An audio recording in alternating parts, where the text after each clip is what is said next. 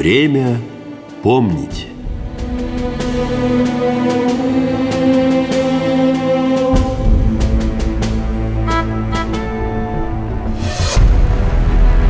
Здравствуйте, с вами Игорь Ивановский. И наша сегодняшняя программа будет посвящена создателю легендарного советского танка КВ Жозефу Котину – Конструктор вооружил Красную армию железными машинами, с которыми войска вермахта боялись вступать в открытый бой. То, что удалось нашему соотечественнику, другие конструкторы смогут создать только 20, а то и 30 лет спустя. Его модели танков, разработанные в сложнейшие годы Великой Отечественной войны, несмотря на недостатки, обладали универсальными качествами боевых машин. По окончании боевых действий Котин продолжил модернизацию военно-промышленного комплекса нашей страны, помогая запускать в космос ракеты и осваивать Антарктиду. О жизненном пути советского инженера-изобретателя я и предлагаю поговорить. 10 марта 1908 года в городе Павлограде Екатеринославской губернии, ныне это Днепропетровская область, в семье рабочего родился пятый ребенок – мальчик, которого назвали Жозефом. Такое необычное для советского человека имя он получил в честь своего прадедушки со стороны матери. Предок мальчика, обрусевший поляк, еще в начале XIX века обосновался на окраине Павлограда на берегу реки Волчий – в 1920 году в поисках лучшей жизни Котины переехали в столицу советской Украины, город Харьков, где отец семейства довольно быстро нашел работу на одном из многочисленных предприятий, а Жозеф пошел в школу. В 1923 году 15-летний подросток начал помогать семье, устроившись учеником слесаря на котельно-механический завод «Труд». Уже через год он получал взрослую зарплату по тарифу слесаря пятого разряда, что в те времена было неплохим заработком. Но амбициозный юноша не желал останавливаться на достигнутом, ощущая в себе тягу к творческой работе. Увлечение стало давать первые результаты. В то время Жозеф самостоятельно сконструировал слесарные тиски, отличавшиеся оригинальным техническим решением, и даже получил на них патент. Три года работы на заводе Котин совмещал с учебой на вечернем рабочем факультете. Затем поступил на автомобильное отделение Харьковского технологического института, где смог проявить свои организаторские способности. Однокашники вспоминали, где бы он ни появлялся, вокруг него собирались люди, он сыпал остротами, был неутомим на выдумке и постоянно что-нибудь изобретал и сочинял. Он не только острослов, но и прекрасный организатор, энергичный и дисциплинированный работник с необыкновенной ответственностью, относящейся к порученному делу. Еще раз напомню, что учился Котин на автомобильном отделении технологического института в Харькове. И здесь я передаю слово Николаю Закревскому, научному сотруднику Центрального музея вооруженных сил. Автомобили в Харькове в то время практически не встречались, а вот танки самых различных конструкций довольно часто с грохотом прокатывались по улицам. Харькове еще со времен гражданской войны восстанавливают танки, которые достались от неприятеля. Для подготовки танкистов здесь был создан специальный учебный центр, где танковому делу обучали добровольцев из числа рабочих и красноармейцев. Учеба Жозефу Котину давалась легко. В школе, на рабфаке, на заводе он всегда чистился в передовых. У Жозефа был сильный голос, и он с удовольствием любил петь песни, как украинские, ну, так и русские. Вообще Котин был человеком общительным, веселым и добросердечным. В августе 1929 года его, как отличника учебы, с третьего курса отправили в престижную Ленинградскую военно-техническую академию имени Дзержинского. Как раз в этом году там сформировали бронетанковое отделение, которое вскоре стало факультетом механизации и моторизации Красной Армии. Котин оказался в числе первых его курсантов. Лекции студентам читали представители высшего руководства страны и армии. Конструктор вспоминал. «Я слушал выступления Кирова, Ворошилова, Блюхера, Тухачевского. Нам было прочитано немало интересных докладов и лекций по разным вопросам в самых различных областях знаний. В Академии собрали значительный танковый парк, состоящий в основном из трофейных или купленных за рубежом машин. Жили студенты в казарме на 300 коек, под которую отдали парадный зал бывшего Меншиковского дворца на Васильевском острове. Учебная программа Академии была насыщена до предела, учились напряженно, жили дружно. В числе слушателей были не только вчерашние студенты, но и люди, прошедшие недавнюю гражданскую войну. Герои реальных боев, знакомые бронетанковой техникой на деле. В самом коллективе любые трудности, любые невзгоды переносились легче. Любые задания оказывались по плечу. Эту закалку Котин пронес через всю свою жизнь. Он всегда высоко ценил дружбу и обладал редким качеством бескорыстно помогать другим людям. Жозеф Котин выделялся в Академии, быстро завоевывал авторитет. Он обладал широкими знаниями, а когда ставил перед собой какую-либо цель, обязательно добивался ее. В Академии Конин начал заниматься научной работой. Проводил много времени в лабораториях, экспериментальных мастерских, зачитывался специальной литературой. Серьезные публикации по бронетанковой технике помогали ему постепенно войти в круг сложных проблем, связанных с конструированием и боевым использованием танков, броневиков и бронепоездов.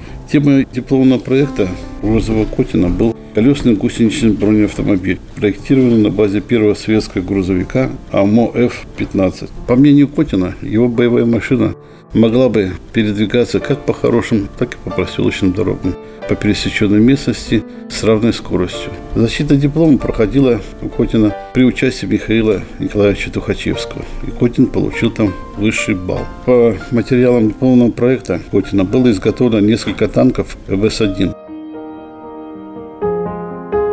Здесь же в академии конструктор встретил свою супругу Наталью. Кстати, мало кому известно, что жена Котина болела танками не меньше своего возлюбленного и была единственной женщиной во всей Красной Армии, имевшей высшую квалификацию инженера по бронетехнике. Судьба человека – Наташа четырежды подавала документы в военно-техническую академию, но каждый раз получала вежливый отказ, мол, не женское это дело танки конструировать. И тогда девушка попросила своего отца, некогда известного луганского большевика Петра Поклонова, похлопотать за нее. Еще со времен гражданской войны он хорошо знал Климента Ворошилова. В мирной жизни они по-прежнему оставались друзьями. Отец Натальи долго упорствовал, но в конце концов поддался напору дочери и пошел к наркому Ворошилову. Рекомендация Климента Ефремовича подействовала на приемную комиссию более чем убедительно. Девушку приняли на обучение, правда, на факультет химии, однако уже через год она добилась перевода на инженерный факультет, но тут же увязла в переэкзаменовках – Подтянуть Наталью вызвался комсорг факультета Котин. Однако, видимо, по вечерам молодые люди не только корпели над начертательной геометрией и сопротивлением материалов, так как к моменту окончания учебы они поженились, а вскоре у них родился первенец. По окончании Академии с 1932 по 1937 год Котин проходил службу в научно-исследовательском отделе военной академии механизации и моторизации РККА являлся начальником проектно-конструкторского сектора, а затем начальником отделения. В сферу его деятельности входила разработка конструкций сверхтяжелых танков, эксперименты по воздушному десантированию и приводнение плавающих танков Т-37 путем сбрасывания их самолетов с небольшой высоты без применения парашютов. Между тем, в советском танкостроении происходили процессы, кардинально изменившие жизни тысяч людей – Маневры 1935 и 1936 годов выявили печальное состояние танковых сил Красной Армии. Машины часто выходили из строя, и руководство страны желало как можно скорее изменить ситуацию к лучшему. К тому же в Европе назревала очередная мировая война, угрожавшая многомиллионными потерями. Чтобы этого избежать, власти были готовы на любые меры, вплоть до расстрелов. В конце 1936 года начались репрессии среди руководителей и конструкторов передовых танковых предприятий СССР. Флагман тяжелого машиностроения, Ленинградский Кировский завод или ЛКЗ, одним из первых ощутил на себе гнев властей. В ноябре 1936 года здесь арестовали главного конструктора танкового бюро Иванова. Вместо него на эту должность назначили Котина – Здесь любопытно следующее. Несмотря на то, что Жозеф Яковлевич стал ведущим инженером завода и возглавлял танковое конструкторское бюро, Он вместе с семьей по-прежнему ютился в девятиметровой комнатушке. Немного улучшить жилищную проблему помог все тот же Ворошилов. Климент Ефремович попросил Котина взять к себе в КБ как молодого конструктора своего приемного сына Петю. В благодарность за покровительство нарком и похлопотал по поводу жилья. Правда, и Жозеф Котин не остался в долгу, назвав свой знаменитый танк КВ «Клим Ворошилов». Неофициально, однако, среди конструкторов эту боевую машину называли несколько иначе – Котин Ворошилову. 5 ноября 1937 года автобронетанковое управление РККА утвердило параметры для нового тяжелого танка, который должен был заменить Т-35. Создание трехбашенной машины весом до 60 тонн планировали доверить Харьковскому паровозному заводу но репрессии сильно обескровили и деморализовали его конструкторский состав. КБ не справлялась даже с текущей работой. В связи с этим в апреле 1938 года проект тяжелого танка перенаправили в бюро, которым руководил Котин. Ход работ контролировал лично Сталин. Он же, пользуясь своей властью, поменял компоновку танка, названного СМК, Сергей Миронович Киров. Согласно рассказам самого конструктора, на одном из совещаний Сталин снял с деревянного макета одну из башен и произнес «Сколько я снял?» Котин ответил «Три тонны. Обратите их на усиление броневой защиты». Параллельно с СМК Ленинградское бюро в инициативном порядке занялось разработкой однобашенного танка, вооруженного 76 миллиметровой пушкой. Машину решили сделать на два катка короче, но нарастить броню до 60 мм. Любопытно, что работы над этим проектом осуществляли выпускники военной академии, проходившие преддипломную практику. После выполнения работ они поехали обратно в Москву заканчивать обучение, чтобы потом вернуться в конструкторское бюро уже специалистами. А на заводе кипела работа по реализации проектов. Новый танк, разработанный в инициативном порядке, получил название КВ и под этим именем вошел в историю. Первый образец танка КВ был изготовлен в сентябре 1939 года и вместе с СМК и рядом других машин отправлен на Корейский перешейк для участия в прорыве линии Маннергейма. Толстобронные танки показали в этой операции неоспоримые преимущества. Причем танк КВ, снабженный новым дизельным двигателем типа В-2, оказался более подвижным и менее уязвим, чем танк СМК. Что касается СМК, то существует любопытная полулегендарная история о том, что финским военным, пробравшимся на нейтральную территорию к СМК, вывести его к себе не удалось. Поэтому они демонтировали с советского танка крышку люка в качестве образца русской брони. Но как раз эта крышка была изготовлена не из броневой, а из обычной стали. На заводе надеялись, что как только смежники поставят броневую крышку, установленный суррогат ею и заменит. В результате временная деталь танка попала в руки немецких конструкторов, которые поспешили сделать вывод о том, что у Советов дела с металлургией совсем плохи, и они делают танки из сырой стали – Некоторые исследователи, правда, считают, что эта история не более чем вымысел, так как никакого документального подтверждения вышеизложенным фактам отыскать не удалось. Но, как бы то ни было, танки успешно прошли боевые испытания. Однако в серию решили запустить не СМК, а именно КВ. Его двигатель оказался наиболее надежным, а сама машина имела наилучшую проходимость, наименьший вес, наибольший запас хода и самый высокий уровень забронированности. Довоенный период деятельности Котина в целом можно характеризовать как направленный на становление советского тяжелого танкостроения, намного опередившего эту область производства как в фашистской Германии, так и в странах-союзниках по антигитлеровской коалиции времен Второй мировой войны. За создание освоение производства тяжелых танков Котину в 1941 году было присвоено звание Героя социалистического труда и присуждена государственная премия. Началась Великая Отечественная война уже 24-25 июня 1941 года Политбюро ЦК ВККБ приняло ряд мер, направленных на расширение выпуска танков. Государственный комитет обороны постановлением номер 1 от 1 июля 1941 года принял решительные меры по налаживанию выпуска танков, в первую очередь КВ и Т-34. Однако в случаях начавшейся блокады Ленинграда снабжение производства тяжелых танков необходимыми материалами и в первую очередь металлом было нарушено. В это время Жозеф Яковлевич в ранге главного конструктора наркомата и заместителя наркома танковой промышленности занимался налаживанием производства танков на Урале. Туда в октябре 1941 года была эвакуирована значительная часть конструкторов из Ленинграда. Основной базой производства тяжелых танков в стране становился ЧТЗ – Челябинский тракторный завод, который с 1941 года именовался Челябинский Кировский завод. Кроме работы по совершенствованию тяжелого танка, возникли неотложные задачи по упрощению его конструкции, снижению трудоемкости, поиску заменителей дефицитных материалов. Одновременно надо было обеспечивать повышение надежности серийного танка и вести поисковые перспективные разработки. В 1941 году броню КВ могли пробить только 88-миллиметровые немецкие зенитки и крупнокалиберная артиллерия, которой у противника было мало. В то же время все без исключения орудия немецких танков и самоходных установок были бессильны. Положение кардинально изменилось в конце 1942 года, когда на фронте появились первые немецкие машины класса «Тигр».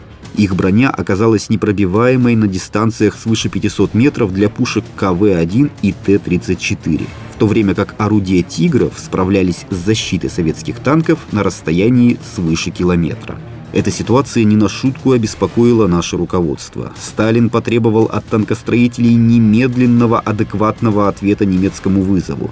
И конструкторы прекрасно понимали, чем для них чревато невыполнение этого крайне важного поручения. Началась разработка нового вида САО – самоходной артиллерийской установки. Рабочее проектирование началось 3 января 1943 года, а 25 января первый образец САУ был собран.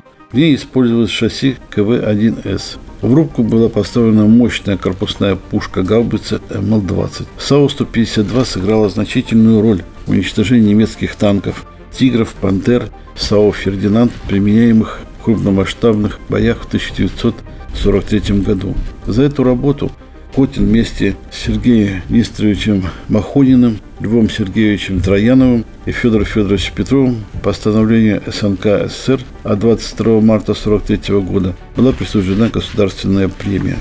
Бои на Советско-Германском фронте летом 1943 года выявили необходимость дальнейшего повышения параметров тяжелых танков. В этой обстановке было принято решение запустить в производство на ЧКЗ вместо танка КВ-1С его модификацию КВ-85 с мощной пушкой Д-5 конструкции Федора Федоровича Петрова. В конце лета 1943 года Котин становится главным конструктором и начальником опытного завода номер 100. С этого времени работа конструкторов завода номер 100 под руководством Котина была направлена исключительно на создание перспективных тяжелых машин. Были разработаны и поставлены на производство артсамоход ИСУМ-152 вместо Су-152 и танк ИС-2 с мощной 122 мм пушкой Д-25 конструктор Федора Федоровича Петрова.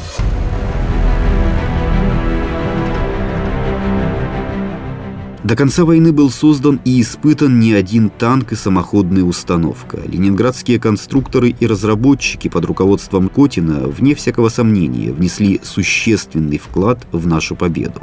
Но война закончилась. Жизнь в стране начинала постепенно возвращаться в мирное русло, и работникам ЛКЗ пришло время вернуться в Ленинград. Весной 1946 года практически весь конструкторский состав возвратился в северную столицу. И здесь вновь закипела работа по созданию новых машин. Машины, разработанные в годы Великой Отечественной войны и в первый послевоенный период на испытательном заводе руководимым генерал-майором, а затем генерал-лейтенантом инженерного танковой службы Котиным воплощала в себя много оригинальных идей и конструктивных решений. В тяжелые годы войны со стороны Котина особенно ярко проявлялись требовательностью и строгостью такие черты, как чуткое отношение к сотрудникам. Привычной специфической особенностью работы коллектива Конструкторского бюро, возглавляемого Котиным, было высокое напряжение сил всех сотрудников, конструкторов, расчетчиков, исследователей, испытателей. Центральной фигурой при решении поставленных задач Котин считал конструктора.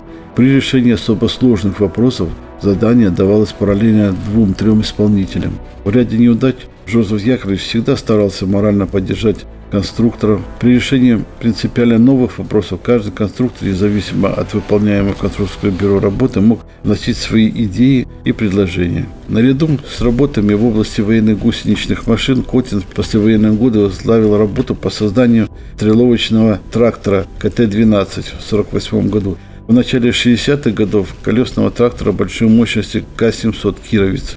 Отличительной чертой деятельности Котина на посту главного конструктора завода – период с 1968 по 1972 год заместителем министра обороны промышленности СССР является постоянный творческий поиск стремления видеть новое, перспективное.